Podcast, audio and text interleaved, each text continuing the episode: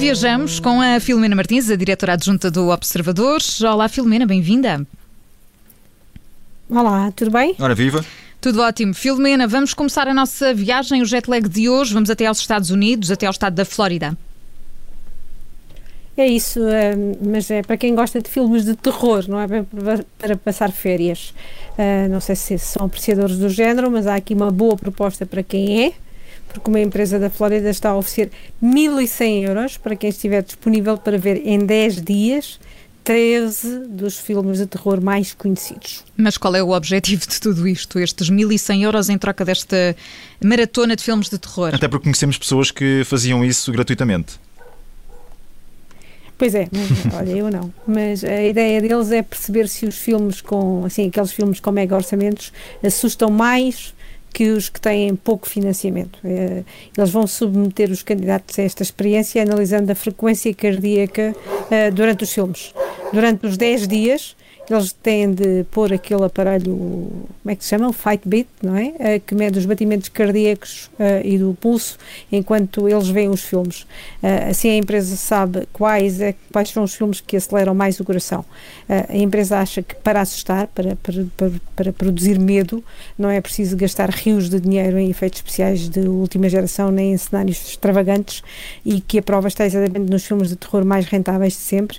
Por exemplo, o Paranormal Activity só gastou 15 mil dólares e teve receitas de 193 milhões de, de dólares e o Quiet Place 2, uh, que custou 61 milhões, uh, ficou abaixo destes lucros. Portanto, Uh, quem estiver interessado na experiência tem de concorrer até dia 26 e preencher um formulário desta empresa que é a Finance Bus.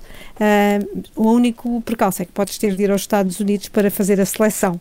E quem quiser saber os 13 filmes, uh, eu vou tentar dizer quais são, que sendo que eu não sei bem o nome em português. Portanto, é o Sol, acho que em português chamava Enigma Mortal, o Amityville Horror, que é a Mansão do Diabo em português, penso eu, o A Quiet Place, eh, penso que em português era um lugar silencioso, e o A Quiet Place Part 2, um, o Candyman, uh, penso que por cá chamava Assassino em Série, o Insidious, Insidioso, penso que era assim, o The Blair Witch Project, que era o, por cá o boss do Blair Witch, o Sinister, uh, eu fui ver, e acho que se chamava A Entidade, o Get Out, o Foge, o The Purge, a Purga, o Halloween, que cá se chamava o Regresso do Mal, imaginem, Paranormal Activity, Atividade Paranormal, e o Annabelle, que este acho que não tinha tradução possível. Era, era o nome de uma boneca.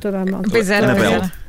Era aquela bem, boneca bem de, olhos, assim. de, olhos horríveis, era. Eu já ouvi falar era de todos, não vi nenhum. Mesmo. Não vi nem quero, confesso. Não, não sou grande fã de filmes de terror. Não, acho que, acho que o... Eu também não, mas vi alguns. O Get Out é um grande filme e o, e o de Blair Witch Project também é um bom filme. Bom, vamos passar para, para o México e para uma coisa bem estranha. Ficaste a pensar, vou ver ou não?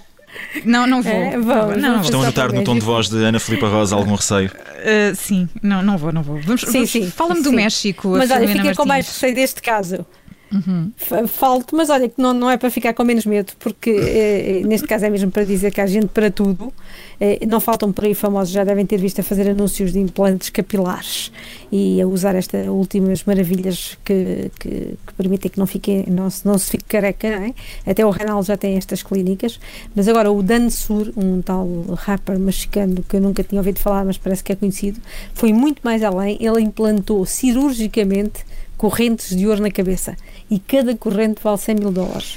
Espera, eu estive a ver fotografias, eu, porque pronto, à partida não estava a imaginar isto e de facto, eh, pronto, não é Já a coisa mais bonita de sempre, não é? Parece um, não sei, parece aqueles senhores que Não. estão, parece uma montra, uma montra de uma Também é assustadora. Sim, mas ele fez isto por é alguma isso, razão é especial correntes de ou ouro mesmo, correntes de ouro. Certo.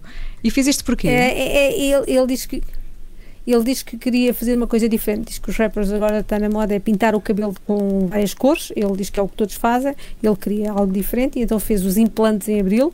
Uh, o seu aspecto agora é viral nas redes sociais. Ele passou de 10 mil para mais de 2 milhões de seguidores no Instagram e as gravações em que aparece a cantar no TikTok somam mais de um milhão de visualizações cada uma. Portanto, estás a ver. É a forma de se tornar famoso.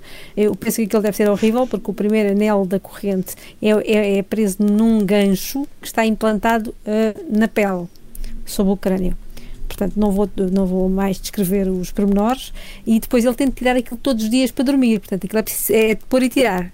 Isto dá muito trabalho. Eu não tinha paciência, não tinha paciência para isto. Portanto, são quase extensões eh, em, em ouro. E a emoção foi tanta que a Filomena Martins, eh, bom, perdemos o contacto com a Filomena Martins, mas de facto vale a pena procurar pelas imagens deste rapper mexicano Dan Sur, acho que é assim que se diz. Eh, e de facto, eu ia perguntar à Filomena Martins como é que ela acha que, que ele consegue, enfim, ver, porque as correntes caem assim à frente dos olhos e, portanto, não sei, uma fitinha talvez. A verdade é que olhando aqui para a imagem não parece nada simpático, nem parece difícil nem, não parece fácil também a manutenção, não é? Isto é um cabelo que é preciso muita manutenção. Não sei se entretemos, já temos aqui novamente a Filomena Martins. Acho que não, mas eh, João, cada corrente vale 100 estou, mil dólares. Estou ligado outra vez, estão a ouvir? Volta? Estamos, estamos, estamos, estamos, Filomena. 100 mil dólares estou cada aqui, corrente estou aqui, destas? Estou, estou. Filomena, estamos a ouvir. Estou aqui, estou de volta. Estava, eu não... Estás de volta é e estás bem. Vamos a, a isso. Não sei se ainda ouviram. Uh, não sei se ouviram a parte em que eu disse que ele todas as noites tem de tirar isto. Então não ouvimos todas as Ouvimos e comentámos. Isto, não é? e com cada corrente vale 100 mil dólares, o cabelo do rapaz vale, vale 3 milhões. Pronto. 3 milhões. É isto. 3 milhões. E, e, se perder alguma destas correntes, não é? Lá vai ter que andar. Não, não gosto disto. Isto é pior que extensões. Dá muito trabalho. Filomena, vamos terminar o jet lag. Vamos até a Espanha. É. E já viste que depois ele depois também tem dentes de ouro. É isso, e tem dentes de ouro, que é para condizer, que é para ficar a condizer. Uh, vamos para a Espanha e é só para um pequeno conselho, uma pequena nota. Eu não sei se vocês são dos que guardam chocolate no frigorífico, em especial agora no verão, para não derreter, mas se são, são. Sim, eu, eu costumo fazer isso, sim, por acaso. A outra opção é, é encontrar um chocolate colado a uma peça de roupa, uma coisa assim, não é? Não faças, é um erro tremendo diz este especialista espanhol. Uh, ele é especialista em ciência e tecnologia de alimentos, aqui está uma coisa que eu não sabia que existia, e assegura que o chocolate nunca se guarda no frio, porque se a temperatura for baixa e a umidade alta, Uh, que é o que acontece nos frigoríficos, a gordura e o açúcar do chocolate cristalizam na superfície e o que tu vais encontrar quando fores ao frigorífico é que o chocolate fica com aquele, aquele aspecto assim esbranquiçado por cima, sem brilho e, portanto, parece que está estragado. Portanto, já te aconteceu, presumo. presumo. Sim. Portanto, nunca guardes no frigorífico, deves lugar no, num lugar fresco e seco, com uma temperatura entre os 15 e os 18 graus, que é muito acima daquela que temos nos frigoríficos, uh, mas também não é aquela que está, que está, nas nossas casas no verão, que é quase sempre à volta dos 20 graus. Uma das hipóteses. Uh, assegura ele, é guardar naqueles frigoríficos de vinho que têm a temperatura certa. Olha, muito bem. Que é os tais 16 a 18 graus. Eu diria que é um 2 em 1, chocolate e vinho, parece-me perfeito. muito bem, parece-me uma ótima Não? forma de, de, terminar este jet lag de hoje. Vamos terminar com uh, música chocolate também. E vinho. É quase, é quase, não é? Sim, os do 975. O chocolate pode ajudar é, até por causa dos filmes de terror também.